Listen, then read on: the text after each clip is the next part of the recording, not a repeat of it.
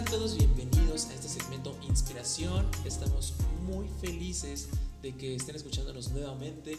Y bueno, en esta ocasión tengo el gran placer de presentarles a alguien que yo sé que va a ser de gran bendición su estadía aquí en este espacio. Bueno, pues, sin más preámbulos, Revenaba, seas bienvenida a Inspiración. Hola Octavio, muchas gracias por la invitación. Estoy muy contenta de, de que me hayas invitado y de poder estar aquí con, con ustedes. Créanme que eh, este, este episodio es especial por varias razones. Número uno es que se está haciendo en otro lugar, en otra locación distinta a la que habitualmente estábamos. Estábamos en el centro del país. Para los que nos han seguido de más tiempo atrás, sabrán que eh, Plataforma Altar de Vida se encuentra con su sede en, en el Estado de México. Pero ahora tuvimos la oportunidad de realizar este, este bonito episodio en tierras norteñas. Estamos en Coahuila y gracias a Dios tuve la oportunidad de conocer a Rebe, que, que tiene una historia bien preciosa, pero para eso vamos a, preguntarle aquí a Rebe. Cuéntanos un poquito acerca de ti. Ay, ¿por dónde empiezo? bueno, yo soy originaria de Monterrey, Nuevo León. Tengo en Coahuila eh, aproximadamente dos años, dos años y medio viviendo. Y pues entré a estudiar en ITESAT teología, precisamente porque quería aprender un poco más de teología y para poder seguir escribiendo mejor. Tengo 27 años y, y pues sí. Ok, y aquí es importante recalcar algo. Rebe nos está mencionando que está estudiando y quiso estudiar para ser mejor escritora, es lo que comentaste, Ajá. ¿verdad? Es que el motivo por el cual está aquí es que nos viene a hablar de su libro. Así es, como lo escucharon, Rebe tiene su libro titulado El mix de los afanes. Créanme que es, es precioso saber que, que, Dios sigue utilizando a la vida de los jóvenes. Y bueno, pues es, es la verdad una bendición tener a la autora de este libro, este precioso libro que justamente ahorita lo tengo entre mis manos, El mix de los afanes. El libro que todos deben de leer. Porque además de que Rebe es, eh, está estudiando, es escritora, es también eh, podcaster, también tiene su podcast. Ay, sí. sí, menciónalo, menciónalo. Sí, vayan a escuchar el mix de los afanes. Está en Spotify y no tiene los mismos temas del libro, así que estaría muy padre que lo anduvieran escuchando. De hecho, el día de ayer tuve la oportunidad de escuchar el último episodio que subiste, Ah, sí. que estuvo muy lindo, igual. Y qué bendición poder tener aquí a la autora de este bonito libro, El Mix de los Afanes. Y entonces ya entrando aquí en materia, vemos que tomas eh, temas acerca del perdón, santidad, preparación académica, amigos reales, el noviazgo. Y todo esto es validado porque, pues, a tus 27 años, a tus 27 años has podido experimentar más cosas. ¿Cómo llegas, cómo, cómo nace en tu corazón poder escribir? Todo, todo comienza cuando estaba por salir de la preparatoria, tenía creo que 18, porque la carrera tenía carrera técnica, entonces hacía tres años en vez de dos como todos los demás. Y yo estudiaba dibujo industrial, hice la técnica en dibujo industrial y yo tenía en mi mente salir y ser arquitecta, Pre presenté para arquitectura y no me veía realmente sirviendo a Dios o algo relacionado con Dios. Bueno, en ese punto ya eras cristiana. Sí, sí era cristiana. Ah, ok, ok. Pero no era, no tenía ese deseo de servir a Dios como ministro, pastor, X, ¿verdad? Ok. Entonces me acuerdo que yo decía, no, pues mi plan de vida es, eh, estudio la facultad, eh, me caso, tengo mi familia y hasta ahí. Eh, cuestiones de la iglesia, pues solamente era de que pues los domingos, porque había crecido, eh, mis abuelos eran pastores y mis papás también siempre estuvieron en la iglesia y veía las circunstancias que se presentaban, o sea, a veces era mucho tiempo en la iglesia. Yo decía, no, pues yo no quiero eso. Entonces, recuerdo que llegó el tiempo de presentar en la facultad, me preparé para el examen, estuve hasta en propedéuticos y Ah, cursos o sea, para ya- poder... ajá. Ya preparándote. Sí, entonces este, me acuerdo que fui, presenté y todo, y no pasé. Y fue el primer choque en mi mente de, ¿y ahora qué sigue? Después de eso pasaron, sí, pasan seis meses para el otro examen y dentro de esos seis meses yo siempre he sido como que me gusta hacer cosas, de que tengo que estar estudiando, tengo que estar haciendo algo porque si no siento que me deprimo. Entonces, este me acuerdo que empecé a ver en, en internet, recuerdo que me apareció un anuncio de Instituto Canción. Estuve en Instituto Canción. Es verdad, Instituto Canción. Sí lo recuerdo, también había, creo que en Ciudad de México, de hecho, un profesor que quiero mucho. Salió de Instituto Canción, es verdad. Ah, Entonces me apareció el, el, anuncio y yo dije, pues voy a entrar y solamente quería entrar como para no tener, no qué hacer, o sea, para estar o sea, para estar haciendo algo. Ajá. Entonces, ¿En, dónde estaba el Instituto Canción? En Monterrey, en el centro. Ah, Ajá, ahí. Era, eran las escuelas que había fundado Marcos Witt, el instituto, ¿no? Sí, sí, sí, sí. sí. Entonces, eh, me acuerdo que me inscribí, eh, me aceptaron y todo. Entonces, dentro de ese proceso eran dos años. Yo lo hice sabatino. Entonces, me acuerdo que tomé el instrumento de teclado, de piano, y yo solamente quería como, como tipo hobby. Entonces, en todo ese proceso, pues Dios empieza, ¿verdad?, a tratar con mi corazón, con mi, con mi manera de ver la vida. Y yo decía, no, pues es que tengo que hacer una carrera la que yo quiera. Entonces, volví a presentar a los seis meses en arquitectura y yo dije, no, pues si, si paso, pues ya me salgo de canción, ¿verdad? Bien viva. Y cuando veo los resultados, eh, pues no había quedado por porque no había como espacio. Eh, la uni se satura mucho, entonces se, todo, todo se trata como de palancas. Entonces, pues no, no quedé y dije, bueno, Dios, está bien. Continué en Instituto Canción y ya para el primer año, pues ya estaba como muy enamorada de Dios, de, de todo, de todo lo que implicaba servir. Y ya empezaba más mi lucha en la cabeza de que o me voy por aquí o me voy por acá. Oye, ¿qué tal eran los congresos de canción? Me acuerdo que hacían como que eventos, ¿no? Para que se conocieran entre ellos. Eh, bueno, hacían más gala. Cada seis meses, al terminar el semestre, presentábamos como un examen tipo concierto. Como recital. Ajá, como un recital. y participabas en el instrumento que tú estabas estudiando. Y estaba muy padre porque venían de más denominaciones, de distintos lugares y conocí a mucha gente muy bonita que hasta el día de hoy eh, son amigos muy buenos. Y, yo digo que pues, pues, fue propósito de Dios que entrara ahí. Pero después de eso, eh, al año y medio volví a presentar, pero ahora en filosofías. Ah, cambié, cambié, dije, no, pues si no es en arquitectura, tengo que meterme a filosofía. A filosofía, que es casi lo mismo, ¿no? Sí, sí bien parecido.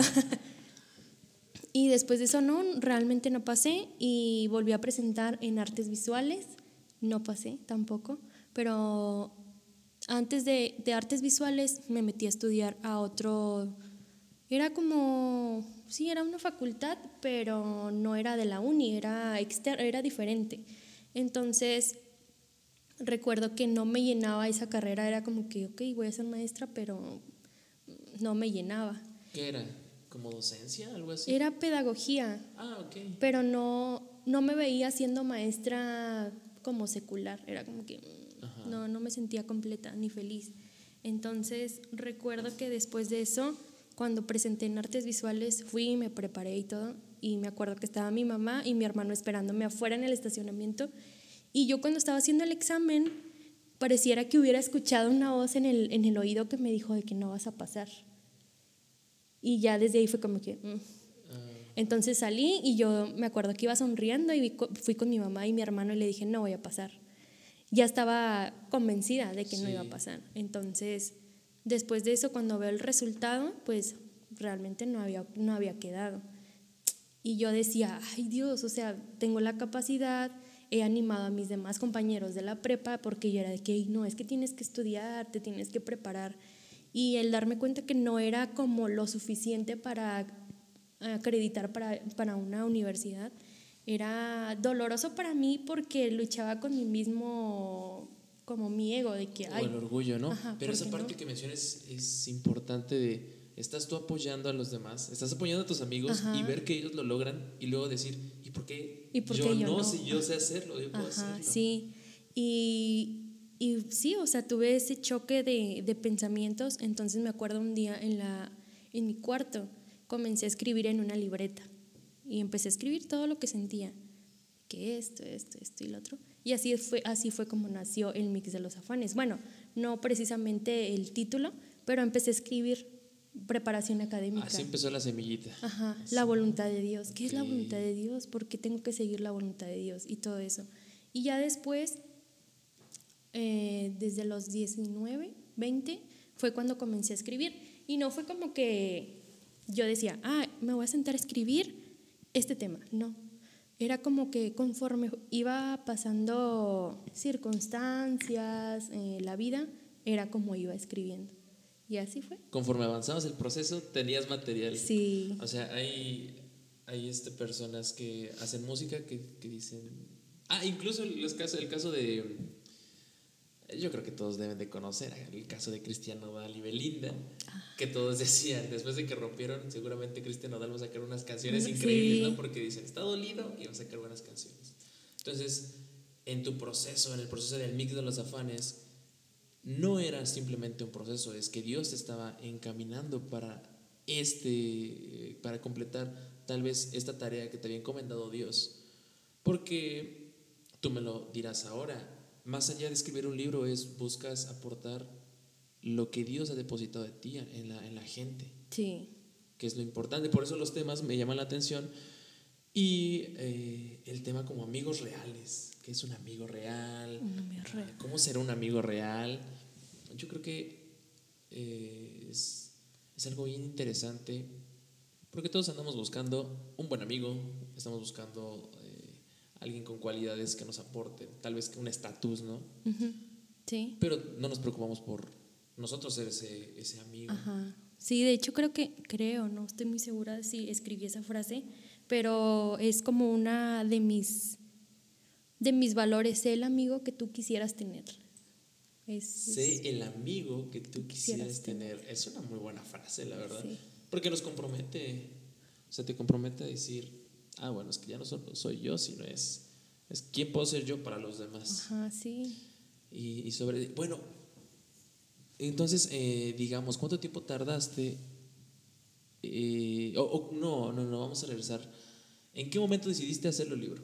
¿En qué momento? Pues sí, porque de los escritos a, ya materializarlos sí es un gran salto. Sí, me acuerdo. Bueno, es que, por ejemplo, influye mucho mi abuelito, porque él también escribía. Entonces, yo recuerdo que en ese proceso, durante, durante donde yo estaba escribiendo, mi abuelito fallece. Y fue como que dije, pues me gustaría también escribir. Entonces, eh, siguiendo su ejemplo, yo ya después tomé una computadora, empecé a pasar todo lo que tenía en libreta a una computadora y bien chistoso porque mi hermano me borró, yo creo que como dos veces, me borró todo el material, ajá, sí. O sea, ya para el tercero fue como que no, ya lo voy a poner en una memoria, ya lo voy a guardar porque mi hermano, como compartíamos la laptop, entonces él era como que ya está muy llena y ya, o sea, borraba todo y ni preguntaba. ¿Cómo crees? Sí. No inventes. ¿Y cuánto llevabas avanzado? Yo creo que como unos cuatro temas, entonces. No te pases, sí, sí, es un buen... sí, sí se la bañó. Es como la tesis. Ándale. y, y sí, fue en ese, pues ya tenía varios temas y decidí hacerlo libro, pero fue difícil también porque pues un libro implica dinero, implica pues recursos, pagarle a otra gente. Sí, y también hay que ser realistas. De hecho, lo comentábamos afuera de, de micrófono, que no es reditable. No. o sea, si alguien que nos está escuchando, no queremos, no queremos Desanimar. desanimarlos, pero si se quieren dedicar a escribir y que de sus libros puedan tener una buena vida, no digo que sea imposible, pero sí es muy, muy complicado. Sí, más, bueno, por ejemplo, cuando eres cuando no eres conocido, cuando vas empezando, cuando no tienes una casa editora eh, que te apoye, sí es complicado. Eh, porque pues todo corre por tu cuenta, por tus recursos, por tu esfuerzo. Entonces, sí es complicado, pero no imposible. Que, que incluso es un buen espacio para abrir este paréntesis y decir, si alguien está interesado o quiere seguir escribiendo, pues animarlos a que sigan adelante. O sea, no ver materializado un, un libro es muy lindo, pero también ahora ya tenemos más herramientas. Pero también que sepan a todo lo que se enfrentan. Sí. Porque, como tú lo comentaste en el proceso que, que viviste, de escribir en una libreta a realmente empezarle a darte un formato, a checar las líneas de redacción, a checar el estilo, a checar y todo, todo Diseño. lo que tú, ajá, todo lo que tú nos puedes comentar ahorita es, pues realmente indica, como tú lo dijiste, recursos, recurso económico, intelectual y mucho, mucho esfuerzo y perseverancia. Nosotros tal vez ya vemos eh, realizados el, aquí materializados el libro, pero, pero no sabemos lo que hay detrás. Entonces, regresando al, a quiénes, quiénes fueron uno de los pilares que te impulsaron para poder materializar ya este, este libro. Pues me impulsó mi, mi, abuelo, ¿verdad? Pero realmente quien más me ayudaron, me ayudó, fue mi mamá y mi papá. Económicamente, eh, también, o sea, emocionalmente es como que es hija, o sea, te estás tardando, pero sí vas a poder. Entonces, mis papás siempre han sido como, como una columna para mí, a no desanimarme y a creer en el propósito de Dios para mi vida. Porque, pues, como todo joven, ¿verdad? tienes tus, tus altas y bajas y pues mis papás para mí son, son mi columna. Y es parte del apoyo que he recibido. Bueno, y también el editor eh, se llama José Martín, él es de Monterrey y él era el editor de mi abuelo, entonces el, el que él estuviera como asesorándome ah, en, sabes que de esta manera, esto no, esto sí, para mí fue muy gratificante porque pues tenía la confianza de que él había trabajado con él y ahora que él trabajara conmigo pues pues me sentía segura, confiada de que él iba a hacer las cosas como yo se las pidiera y o sea, estaba segura que me iba a dar un buen consejo. Que la verdad, o sea, tu abuelo ya tiene escritos también.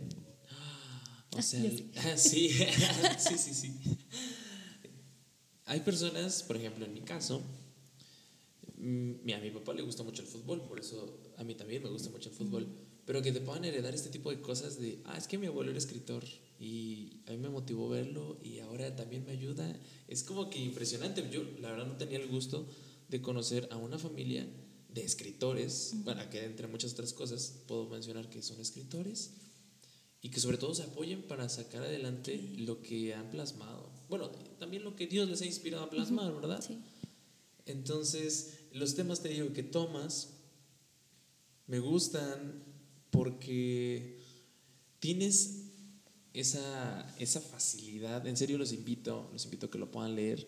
Ya más adelante podamos, vamos a estar diciendo cómo lo pueden adquirir, pero, pero creo que tu, tu personalidad se refleja en lo que has escrito, que también está en los podcasts que haces. Sí. O sea, esa parte, así como ustedes lo escuchan ahorita, tranquila, relajada, sonriente, espontánea, así Así es el podcast, así se siente también la lectura. Entonces, ¿nos, nos puedes hablar acerca de la personalidad, la importancia de la personalidad del autor a la hora de escribir? Pues mm, hay mucha variedad, pero algo que yo siempre digo y trato de hacer es mostrarme tal cual soy. Y a veces eso me ha traído conflictos por, porque pues no, no toda la gente es así nos vamos a, topar de todo en la, en la viña del Señor, pero yo, yo pienso que el ser genuinos y el ser verdaderos es importante y más cuando servimos a Dios, porque pues así como dice Octavio, yo como soy aquí contigo, soy en la escuela y me, me has conocido. Entonces, no, creo que, creo que el testimonio que, que demos, o sea, con acciones, va a respaldar siempre lo que hablemos lo que hagamos. Entonces, eh, el ser genuinos, el ser sinceros, siempre va a respaldar tu ministerio, ya sea eh, en la alabanza, escribiendo, cantando, en lo que tú te dediques. Y, sí, o sea, la personalidad de cada uno de nosotros pues debe de ser genuina y sobre todo pues debe ser sometida nuestra personalidad, nuestro carácter al Espíritu Santo. ¿Qué es lo que me gustaría que las personas que nos estén escuchando entendieran un poquito? es que al revés se le hace tal vez sencillo empezar a mencionar esto, Pero como nos mencionó al principio, en cada proceso que ella vivió, ella escribía. Y de hecho uno de, sus, eh, de los temas que toca en el libro se llama aceptarme como soy. ¿Cómo me voy a aceptar o cómo voy a decir yo que tengo una buena personalidad, que soy igual en todos lados, si ni siquiera tengo idea de cómo soy? Y una vez sabiendo cómo soy es, ¿me puedo aceptar tal y como soy? ¿Realmente puedo saber lo que soy? Sí, sí, es un proceso difícil, te lo, te lo cuento y de hecho te voy a contar por qué surgió ese tema. Okay, okay. Porque yo en la adolescencia siempre he padecido mucho acné. Bueno, padecía, ahorita ya no tanto. Y eso me causaba cierta inseguridad. Entonces yo decía, ay Dios, o sea, si se supone que tú, tú eres soberano, eres poderoso, todo, ¿verdad? ¿Por qué no me quitas las imperfecciones? Y eso, pues en la adolescencia, cuando no sabes eh, tu identidad o no tienes bien, bien no sé, tu, tus emociones, pues somos muy volubles. Sí, exacto, somos bien volubles y luego la, la etapa de, sí, sí te afecta. de los estereotipos. Ajá, sí te afecta. Entonces yo trabajé con eso y obviamente aquí tengo una frase, dice, el exterior no determina mi belleza interior, pero tampoco debo olvidar que Dios fue quien me formó. Y sí, o sea, debemos de entender que si Dios nos hizo de alguna manera es por alguna razón. Entonces yo digo, si yo no hubiera pasado a lo mejor por ese proceso de, de lidiar con mi físico en, en, cuestión acné, o sea, no, a lo mejor no sabría tratar a las demás personas, porque hay gente que es bien, bien imprudente. ¿Por qué? o sea, porque, por ejemplo, así de que traía una espinilla de que, ay, te salió un grano. Es como que, ¿qué te importa? Ah, sí, ya sé. Es como que yo, también yo me mañana, ajá, ¿no? sí. Yo ya sé. O sea, también Dios va trabajando en esos aspectos, la prudencia, el ser sensatos, todo eso. Y, pero eh, también mucho lo que comentabas de, la- de las reacciones de la gente es también porque muestran sus inseguridades. Ajá. El, oye, eso se te ve muy mal, eso tal. El empezar a decir, empezar a descalificar antes de dar una crítica constructiva, no es lo mismo que te digan, este, en mi caso, que me gustan mucho las eh, chamarras de cuero. ¿no? Es, oye, hace 30, eh, estamos a 30 grados, no puedes ocupar chamarra de cuero. A decir, oye, se te ve bien mal esa chamarra de cuero, quítatela. A que me comenten, no tienes calor, no quieres quitártela porque Sí. hace mucho calor.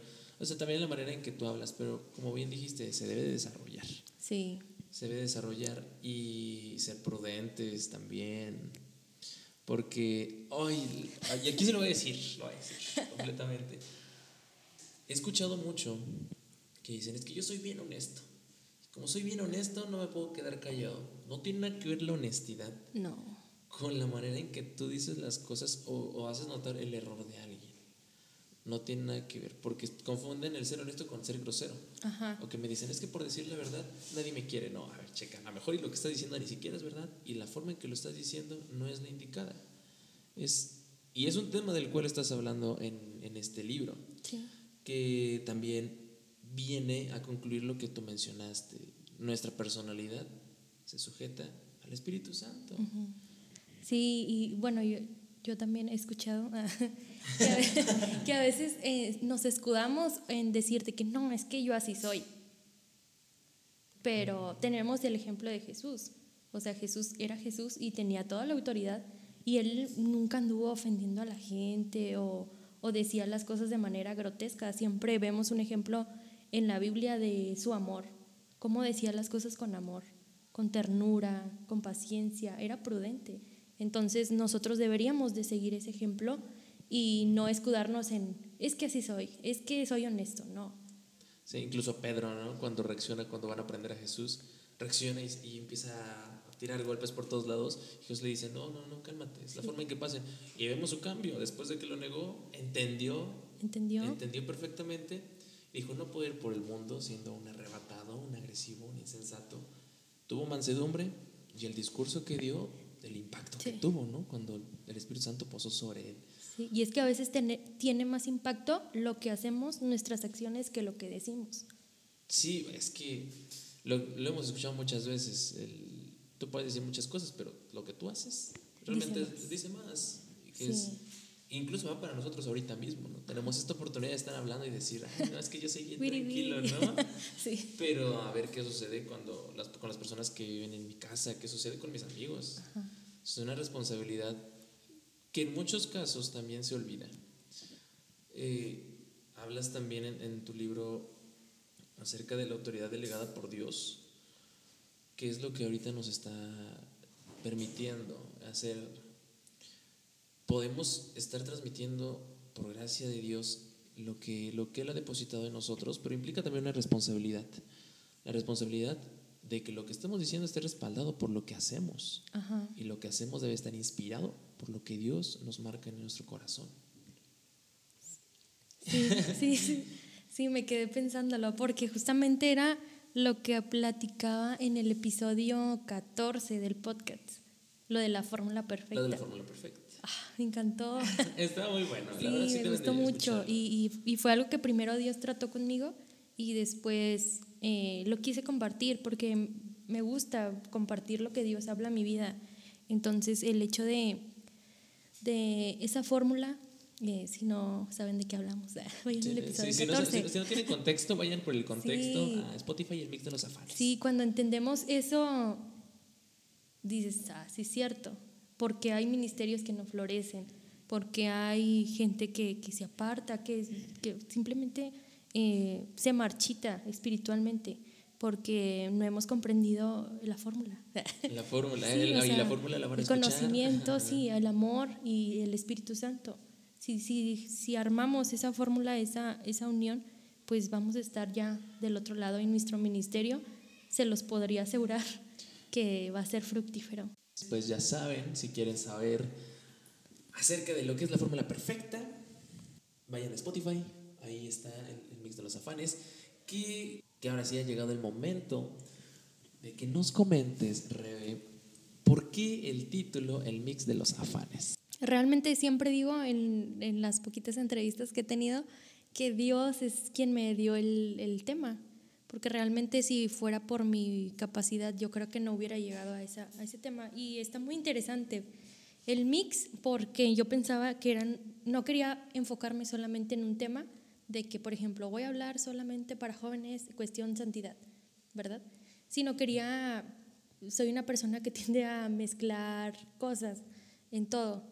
Entonces eh, quise hacer como esta revoltura de temas pero la palabra revoltura como que no me gustaba tanto. La revoltura de los afanes no queda tanto. Entonces, el mix, precisamente porque es una combinación de diferentes temas y afanes porque eh, como seres humanos el afán es tan propio de uno mismo que en cuanto soltamos un afán, una preocupación, ya estamos pensando en otro. Entonces, para mí cada uno de estos temas fue cuestión de afanarme, o sea, eh, me afanaba tanto en la preparación académica, en buscar tanto la voluntad de Dios, en tener amigos reales, en una relación, etcétera, que a veces me olvidaba de lo que verdaderamente importa, que es lo eterno. Entonces, el mix de los afanes surge a raíz de, de todos los temas que atravesé, pero quería, quería que estuvieran juntos. Sí, la verdad es un excelente tema, el mix de los afanes. Y me quedé meditando en lo que dijiste. Inmediatamente después de que terminamos un afán, nos vamos a otro. Tenemos otra preocupación. Y es que en muchas ocasiones entendamos afán como, como una preocupación, ¿no? Hay ocasiones en las cuales lo único que nos mantiene a flote es estar agarrado a un afán, a una preocupación. Y cuando ese ya se va hundiendo, porque pues, el curso natural de la vida es o, o superas una preocupación o se, se olvida. El tiempo se encarga de enterrarlo. No significa que se solucione, sino que lo entierra. Que inmediatamente buscamos otro para estar, estar, para estar a salvo.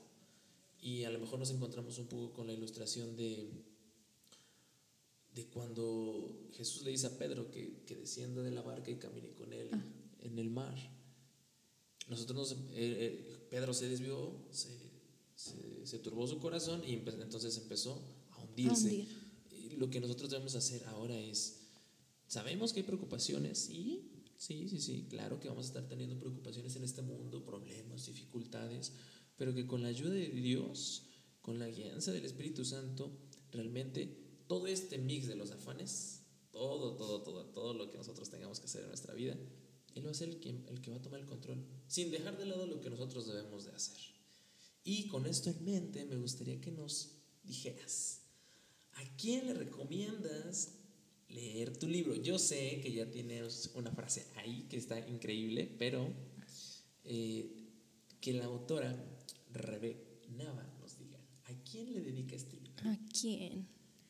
Pues creo que más que nada para los adolescentes jóvenes que nos encontramos o nos encontrábamos en mi caso en ese, en ese proceso de qué hago con mi vida, qué hago con esta situación. Creo que les va a ayudar mucho y también se van a sentir eh, acompañados en su proceso para, porque pues se van a dar cuenta que no están solos.